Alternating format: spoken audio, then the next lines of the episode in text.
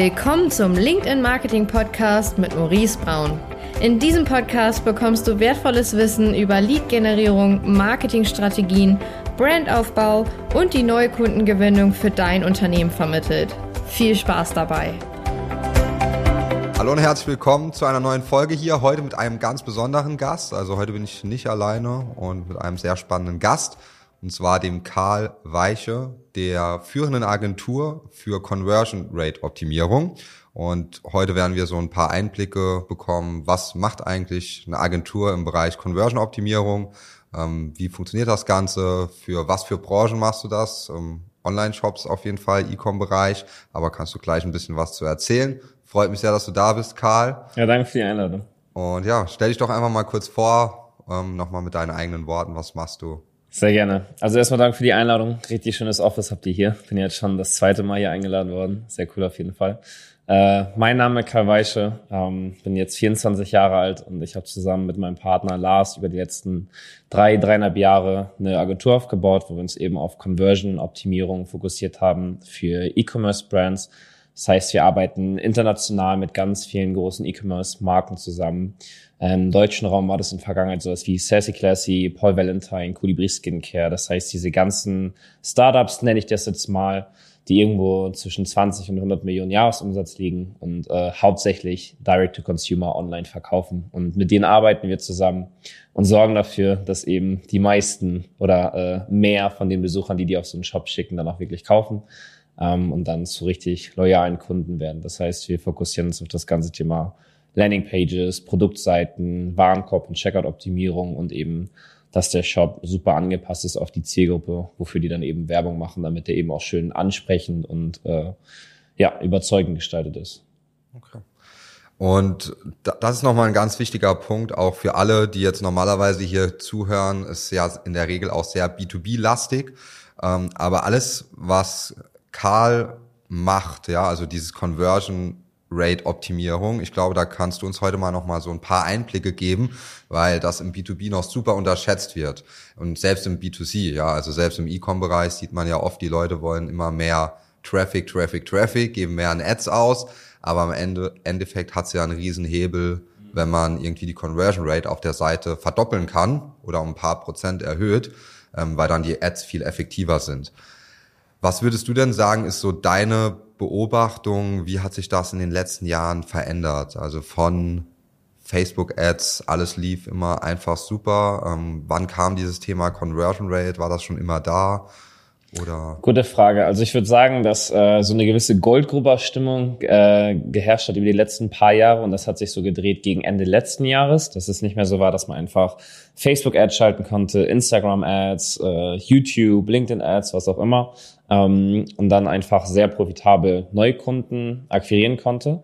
Ähm, das war die letzten paar Jahre so, ganz klar. Da sind super viele Leute sehr, sehr reich geworden und haben ihr Unternehmen sehr groß hochskaliert.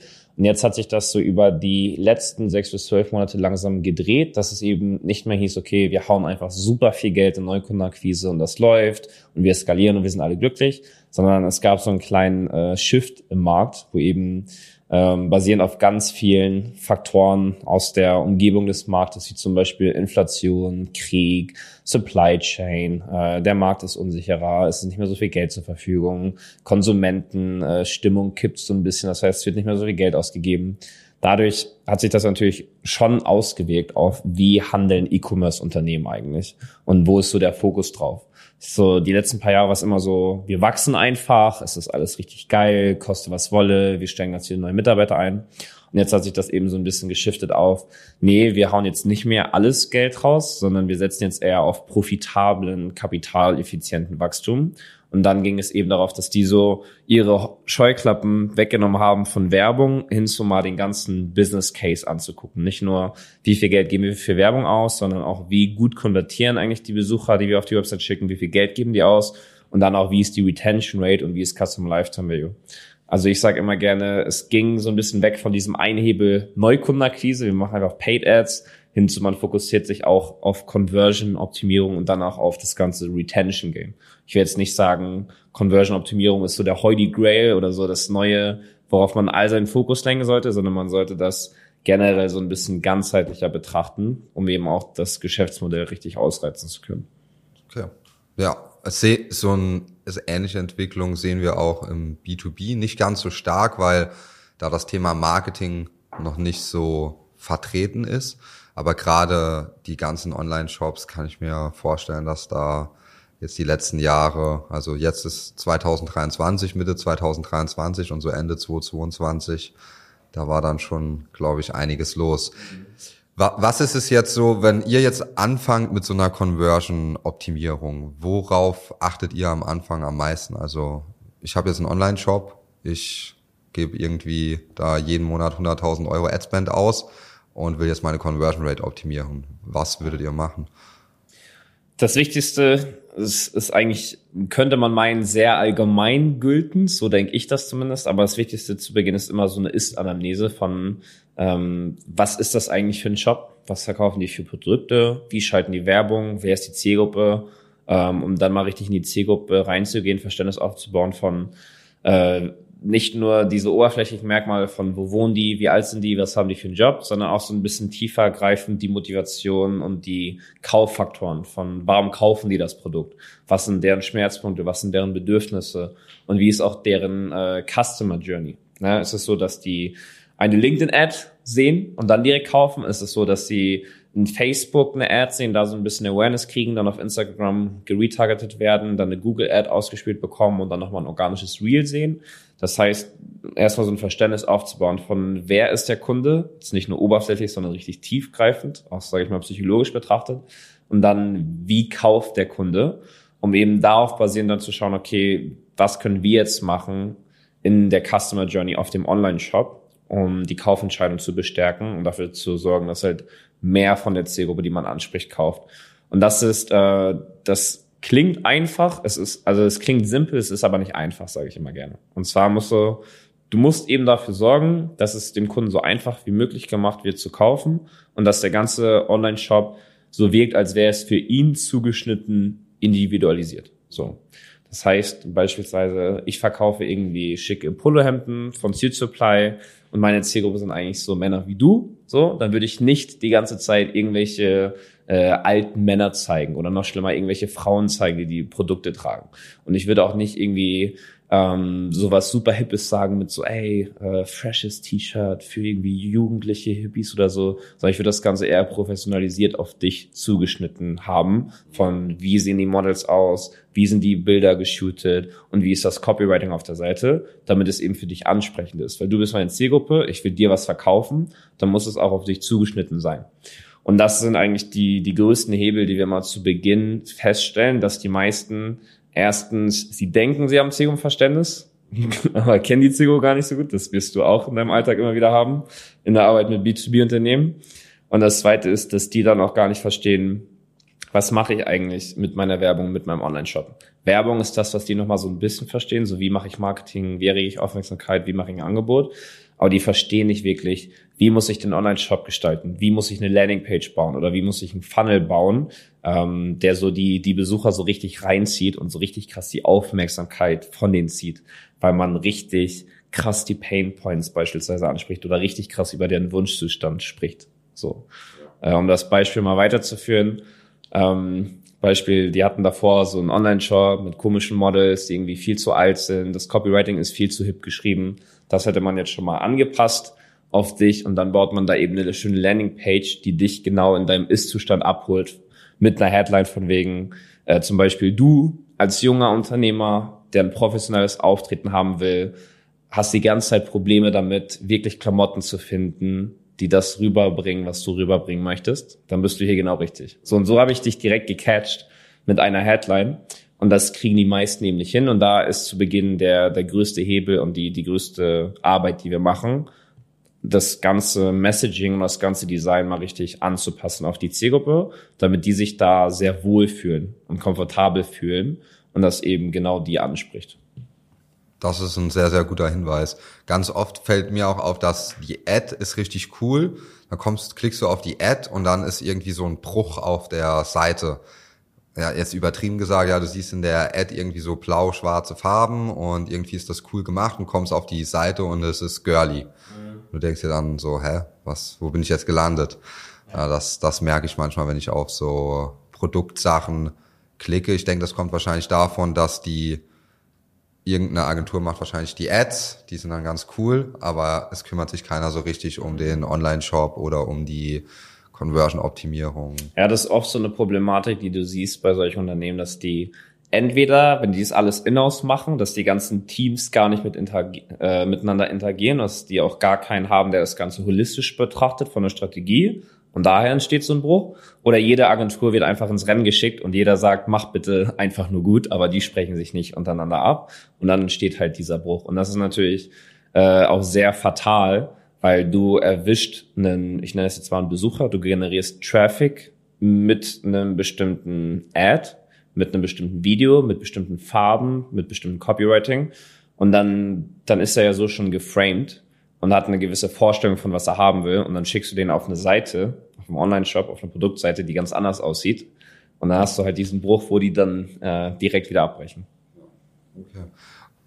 Du hast ja vorhin auch gesagt, so dieses Thema, die Customer Journey hat sich ja auch so ein bisschen verändert über verschiedene Plattformen, dass man gar nicht mehr so genau weiß, so im B2B ist das ja auch ein Thema.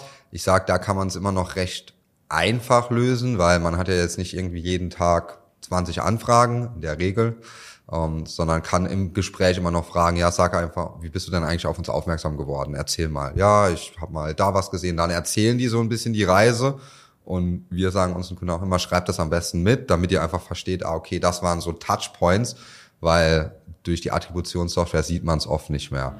Wie kann man das jetzt auf Online-Shops übertragen, weil das ist ja recht schwierig, jeden Kunden zu fragen oder was gibt's da für Möglichkeiten? Ja, es ist schwierig, jeden Kunden zu fragen. Was du aber äh, sehr gut machen kannst, ist, und das ist Teil von Zielgruppenverständnis aufbauen, dass du einerseits Umfragen rausschickst, also dass du ähm, du kannst sie ja nicht im Kaufprozess fragen, aber du kannst sie danach fragen, im E-Mail-Marketing zum Beispiel, wo du sagst, hey, ähm, wo hast du das erste Mal von uns gehört? Was hat dazu geführt, dass du dann tatsächlich bei uns gekauft hast? Um da mal so ein kleines Bild zu bekommen. Und was wir tatsächlich auch gerne machen, ist, dass wir uns mal eine gewisse Anzahl rauspicken an Kunden und mit denen wirklich in Gespräch gehen. Ähm, nicht um sie nur direkt zu fragen, warum hast du gekauft? Weil aus der Konsumentenperspektive wirst du es auch nicht wahrheitsgemäß wiedergeben können, weil du äh, ganz viel unbewusst wahrnimmst, ne? ganz viele Touchpoints die dazu geführt haben, dass du gekauft hast. Was wir aber gerne machen, ist einfach ein Verständnis aufzubauen, von wo verbringen die ihre Zeit.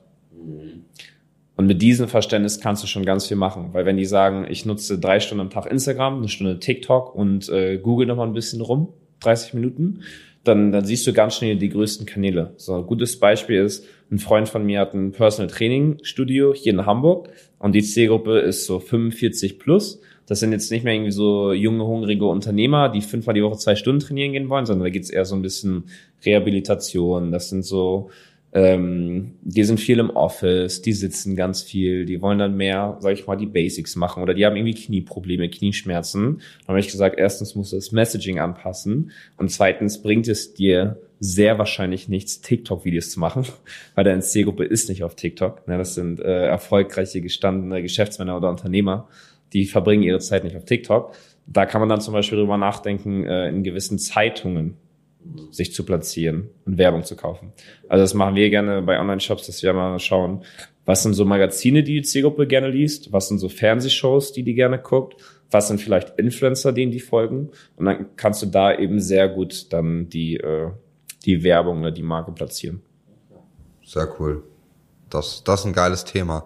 Du hattest ähm, jetzt mal abseits von Conversion-Optimierung, du hast ja jetzt auch relativ, wie lange machst du das Ganze jetzt? Wie viele Jahre? Dreieinhalb Jahre. Dreieinhalb Jahre. Und du hast ja jetzt auch schon recht große Kunden, also Kino Buddy, Sassy, Classy, so heißen die, ne? Ja. Viele weitere. Ähm, welche, kannst du noch ein paar Namen nennen? Also international die größten Kunden ist sowas wie The Udi vom Davy Fogarty, der ist auch sehr bekannt, die machen ein paar hundert Millionen im Jahr. Äh, Vessi, riesengroße Schuhmarke aus Amerika, ist auch eine neunstellige Brand. Äh, Kinobody ist einer der größten Fitness-Influencer weltweit, neben solchen äh, wie Mike Thurston. Ähm, und im deutschsprachigen Raum sind die größten Brands sowas wie Sassy Classy, Paul Valentine, Colibri Skincare, Rosenthal. Ähm, genau. Cool. Und wie, wie hast du das jetzt in so kurzer Zeit geschafft, so Kunden zu gewinnen? Also wie, das ja, es gibt ja wahrscheinlich auch viele andere, die irgendwie versuchen, ähm, ja, Kunden in dem Stil zu gewinnen. Ähm, was war da so dein Erfolgsgeheimnis, wo du sagst? Gute Frage. Ja. Jetzt kann ich ja drüber plaudern, weil ja. das schon Jahre her liegt. Damals hätte ich das nicht verraten. Ähm, wir haben eigentlich ganz schlicht zu Beginn so die ersten anderthalb, zwei Jahre wirklich nicht viel gemacht und nur hinterm Computer gesessen und gearbeitet und äh, ganz viel über Empfehlungen, Inbound ähm, und Freunden von Kunden gearbeitet, ohne stark Cold Calls, E-Mails, Werbung oder sowas. Ne? Wir haben bis vor ein, zwei Monaten noch keinen einzigen Cent für Werbung ausgegeben oder irgendwelche Outbound-Methoden genutzt. Das heißt, ganz zu Beginn anderthalb bis zwei Jahre wirklich nur gearbeitet und ganz viele Fallstudien gesammelt ähm, von Kundenergebnissen und damit sind wir dann eben zu Masterminds, Events und sowas gegangen, um da die Fallstudien vorzustellen. Und das war dann so der erste Katalysator dafür, dass wir eben einen, äh, einen gewissen Standpunkt in der Branche und in der Bubble bekommen haben, wo eben Leute auf uns aufmerksam geworden sind, weil die sich gedacht haben, okay, wie kann es sein, dass der diese Agentur, die vorher keiner kannte, jetzt auf einmal so auf äh, richtig krassen äh, Bühnen zu sehen ist und irgendwie auf LinkedIn ist und Twitter ist und YouTube ist. Und das hat dann eben so ein bisschen Momentum reingebracht. Und darüber haben wir dann die ersten wirklich großen Kunden akquiriert, sowas wie The Udi oder Vessi oder KinoBuddy, die aber zu dem Zeitpunkt auch noch komplett äh, auf uns zugekommen sind oder eben über Empfehlungen gekommen sind. Ähm, und jetzt ist es so, dass wir über die letzten 18 Monate eben sehr viel investiert haben in Content, also sehr viel Twitter, YouTube, LinkedIn, äh, super viele Events und Masterminds gemacht haben. Also ich würde mal bestimmt sagen, so zwei Events im Monat ähm, wo wir irgendwie gesprochen haben, genetzwerkt haben und eben so auch ein großes Netzwerk angebaut haben an Partnern. Und jetzt starten wir eben mit diesem ganzen Track Record und den Fallstudien mit Werbung, um jetzt nochmal äh, mehr Awareness im Markt zu schaffen, weil mit organischen Content schaffst du es eben bis auf ein bestimmtes Level. Und das wollen wir jetzt äh, auch nochmal verstärken, wie die Awareness ist im Markt von uns als Agentur. Ja, sehr cool. Was würdest, was würdest du sagen, gibst du so im Jahr aus für Masterminds, Events, Speakings? Gute Frage. äh, ich habe das, ich war witzigerweise vor einem Monat bei dem Maron von Final Freelancing auf der Mastermind und da habe ich, äh, der hat ja ganz viele Freelancer, die ja. jetzt das Business vergrößern wollen oder zu einem Agenturinhaber werden wollen. Da habe ich einen Vortrag darüber gehalten, wie wir das gemacht haben.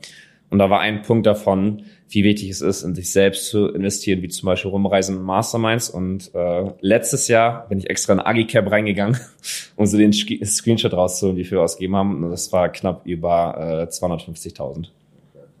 Also, und äh, das werden wir auch dieses Jahr so halten. Ja, weil du auch sagst, lohnt sich für dich. Ja, Weiter. also wie gesagt, andere geben das in Werbung aus. Wir haben jetzt erst angefangen äh, mit Werbung und für mich war das immer Nummer eins Katalysator, das Netzwerk zu erweitern und mit den Menschen offline zu kommunizieren und offline zu sprechen.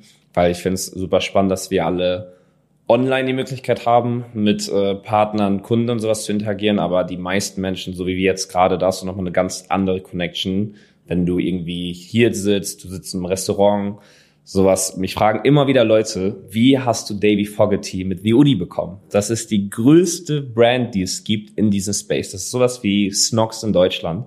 Ist das das Pendant international? Und ich habe gesagt, hey, ich war auf einer Mastermind, da hat er mich gesehen, dann ist er mir auf Twitter gefolgt, dann haben wir geschrieben, dann hat er sich einen Call gebucht und dann waren wir in Miami zusammen auf einer Mastermind und waren zusammen feiern und danach ist er Kunde geworden. Das kriegst du nicht nur online hin. So. Ja. Da kannst du der Hundertste sein in dem Postfach von Johannes Klitsch, der sagt, hey, ich will für Snox irgendwas machen. Ähm, oder wie bei Davy. Der wird jeden Tag 100 Anfragen kriegen und da bist du halt der eine, der raussticht darüber, dass du diesen Offline-Touchpoint hattest. Ja. Das, das ist ein guter Punkt. Wir waren ganz am Anfang auch viel auf Events und das hat auch immer sehr viel gebracht. Irgendwann hatten wir das so ein bisschen vernachlässigt um, ähm, weil wir dann, dann gab es das eine Event nicht mehr so, beziehungsweise es war nicht mehr so, hat sich nicht mehr so gelohnt. Und wir, dann hat dann haben wir mit Online-Werbung angefangen. Es hat halt gut geklappt direkt. Und dann waren wir auch so, ja, okay, Online-Werbung klappt ja gut und haben das halt aufgedreht. Und jetzt sind wir mittlerweile wieder an einem Punkt, wo wir sagen, okay, jetzt haben wir diesen Online-Kanal schon recht gut für uns geknackt. Wie können wir das jetzt wieder mit Events zusammenlegen?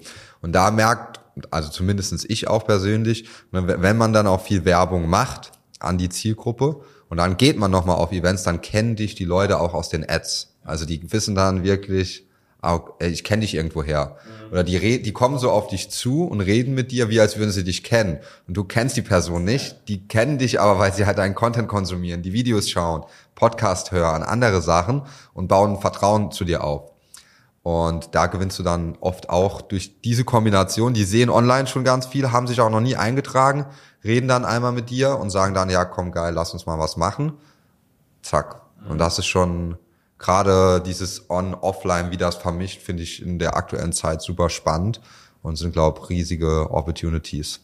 Ähm, ja. Wir, wir planen jetzt auch mal für, es gibt die Logimat. Das ist so nächstes Jahr im April so eine Messe. Ähm, da waren wir nur als Besucher und haben schon Kunden gewonnen darüber.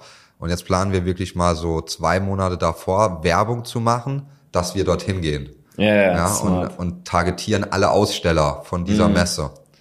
Wir hatten das mal für einen Kunden gemacht, das hat, der hatte seine erfolgreichste Messe jemals seit 20 Jahren. Da haben wir auch so ein Testimonial-Video von ihm, wo er das erklärt, was da passiert ist auf der Messe. Und das Gleiche wollen wir jetzt auch mal für uns testen, sozusagen, dass wir sagen, wir nehmen eine Liste von einem Event und targetieren alle Aussteller, Teilnehmer, je nachdem, ob die zur Verfügung stehen, aber in der Regel geben die das schon raus. Kannst du dann hochladen, LinkedIn, Facebook, wo auch immer, und dann targetieren und gib ihm. Mhm. Ja, okay. das, das war, hat bei dem Kunden echt gut funktioniert. Das ist sowas, was man auf jeden Fall anwenden kann. Mhm. Ja, ich glaube, vor allem jetzt sage ich mal aus B2B-Perspektive, vor allem als Dienstleister, äh, hast du einen super starken Vorsprung, wenn du beides nutzt, wenn du online und offline machst. So, Weil, äh, also ich bin immer ein Fan davon, alles zu machen. So, ich denke, natürlich hast du einen Vorteil auch schon, wenn du einfach nur eins machst, im Gegensatz zu jemandem, der gar nichts macht. Aber du wirst halt unschlagbar, wenn du von beiden eben die guten Seiten ausnimmst. Ja. Wie, wir haben jetzt noch gar nicht gesprochen. Wie heißt deine Agentur eigentlich? Accelerated Agency. Accelerated Agency. Ja. Das heißt auch, wenn irgendjemand hier zuhört, der einen Online-Shop hat, mit, was sind so Kriterien, um mit euch zusammenzuarbeiten? Äh, wir arbeiten mit E-Commerce-Brands zusammen. Ist komplett egal, wo die verkaufen. Also wir sind komplett international aufgestellt, auch von dem Team. Ähm, sobald die achtstelligen Umsatz machen. Das heißt 10 Millionen oder mehr. Okay. Und dann lohnt sich das auch dort in diese Conversion-Optimierung richtig reinzugehen. Dann macht das Sinn. Dann hast du auf jeden Fall einen guten ROI auf das, was du an die Dienstleistungen bezahlst oder an die Mitarbeiter, die das für dich umsetzen, wenn du es in-house machst. Ähm, weil ich sage immer gerne, äh, im Durchschnitt, basierend auf jetzt über 200 Projekten, die wir gemacht haben, kannst du im Jahr davon ausgehen, dass du 10 bis 20 Prozent an mehr Umsatz generierst.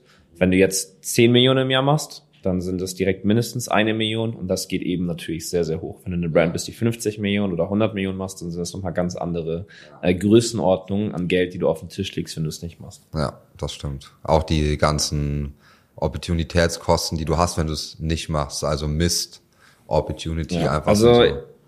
ich sage auch immer das Beispiel mit, du gibst so viel Geld aus für Werbung. Wenn du 10 Millionen im Jahr machst, dann wirst du mindestens 300.000, 400.000 im Monat an Werbung ausgeben. Mindestens. Und das wäre schon ein sehr, sehr starker ROAS von zweieinhalb bis drei.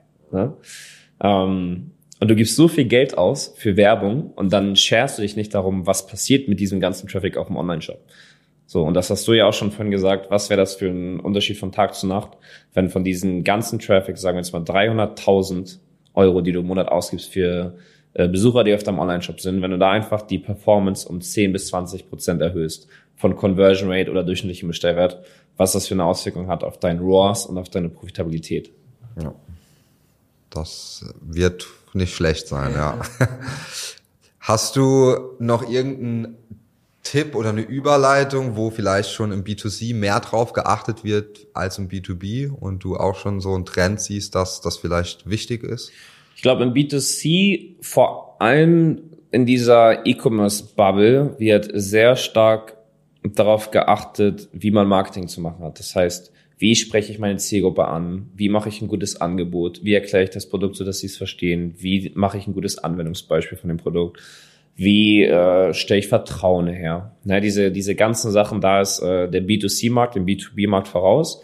Ähm, ich glaube, dass im B2B-Markt, es mag vielleicht ein bisschen äh, blöd klingen, aber die sind zu intelligent und deswegen haben die so eine gewisse Hürde, damit das, was die machen, was eine sehr komplexe Dienstleistung oder Software ist in den meisten Fällen, simpel runterzubrechen, so dass das der Endkunde gut versteht.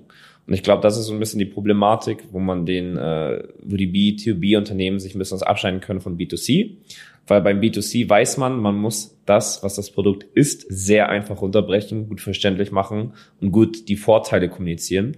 Und bei B2B fehlt davon sehr oft sehr viel, weil die sind so tief im Produkt drin oder so tief in der Dienstleistung oder in der Software, dass für die schwierig ist, sich rauszuziehen und äh, da jetzt gut die Vorteile rauszukommunizieren für den Endkunden, was der eigentlich davon hat. Was eigentlich das Wertversprechen, was sind die Vorteile, was ist vielleicht ein ROI, wenn der sich das Produkt kauft oder die Dienstleistung. Und äh, ja, also das ist, äh, so wie ich sage, klingt blöd, aber die meisten sind zu intelligent dafür und stecken zu tief drin, um da, sage ich mal, das äh, simpel runterzubrechen, was sie eigentlich machen. Ja, nee, hast du schon richtig erkannt, ist auch tatsächlich ein Riesenproblem. Ähm, wir, wir wollten früher auch immer Leute einstellen, die schon viel B2B-Erfahrung hatten. Aber jetzt wollen wir sogar lieber für Paid Ads, lieber Leute, die schon B2C gemacht haben, mhm. zum Beispiel Online-Shops oder andere Sachen. Weil wenn man das dann münzt auf B2B, das ist das ja, Gold wert. Ja. Das macht halt niemand, ja, weil dieses klassische B2B-Marketing ist immer noch so, ja, wir müssen es hinbekommen, dass die unsere Namen kennen, dass die wissen, was wir machen und wie gut wir das machen. Aber es geht nie um das Problem der Leute. Ja, es geht nie um das Problem zu einfach mal vorstellen, was ist denn das Problem, wie kann man es lösen. Da sind die noch ein bisschen ja, und wenn du dann hinten dran und wenn du dann Online-Shop siehst mit ihrem User-Generated Content, du siehst halt das Produkt live im Einsatz, yeah. ja. Klar kannst du das jetzt nicht unbedingt mit einer IT-Dienstleistung machen, aber man kann trotzdem Testimonial drehen ja, und fragen, wie war denn die Situation davor, wie war sie danach, was da das Ergebnis. Ja. Da am besten dann zusammen mit einem Experten. Zum Beispiel. Sehr gut. Ja, cool. Dann abschließend hast du noch so eine Sache, ähm, die du mitgeben kannst, mitgeben willst? Ja, ich sag mal, äh, Conversion Optimierung, CRO, A-B-Testing, Landing Pages da, die meisten schmeißen damit immer rum, als wären das solche Buzzwords. Alle denken, ich muss CRO machen, ich muss A-B-Testing machen, das ist super komplex, ne? Und deswegen versuche ich es auch immer so simpel zu erklären. Am Ende des Tages auf einen Satz runtergebrochen, heißt es einfach nur, du musst verstehen, was dein Kunde möchte und ihm dann genau das geben. Und alles, was wir mit der Dienstleistung machen, ist zu verstehen, wer ist die Zielgruppe, was möchte die und dann den Online-Shop genauso anzupassen, dass wir denen genau das geben, was sie möchten. So. Das ist so auf First Principle Thinking runtergebrochen, was wir machen. Und äh, man sollte sich dementsprechend auch nicht äh, irgendwie veräppeln lassen oder zu viel mit diesen Buzzwords beschäftigen, weil das ist es am Ende des Tages. Und ich glaube, wenn man generell Marketing, Conversion-Optimierung, Retention, alles auf First Principle Thinking runterbricht, dann hat man vor allem als äh, Unternehmer, CMO, CEO, Founder äh, viel schneller ein viel besseres Verständnis von, was muss ich machen oder wen muss ich dafür engagieren oder was ist eigentlich das Problem. Sehr geil. Und dann die abschließende Frage, die ich immer gerne noch stelle, was bedeutet Marketing für dich? Äh, Marketing, das, das schließt eigentlich ein vorher an zu dem, was ich gerade gesagt habe. Verstehen, was deine äh, Kunden möchten ihnen dann genau das geben. Das ist für mich CEO. Marketing ist so ein bisschen vorher für mich, dass du entweder Menschen das genau zeigst, was sie haben wollen, oder eigentlich auf einem höheren Scale Marketing, vor allem bei den großen Unternehmen, du erwächst in Menschen ein Bedürfnis, etwas Bestimmtes zu wollen, was die vorher gar nicht hatten. Und das, das ist eigentlich für mich Marketing. Sehr geil. Dann, Karl, vielen, vielen Dank für die Danke Einblicke. Dir, und ja, war sehr, sehr geil. Ich denke, ihr konntet auch richtig geile Sachen mitnehmen. Ähm, ich fand es richtig spannend und ja, danke fürs Zuhören und danke dir. Danke. Bis bald und ciao.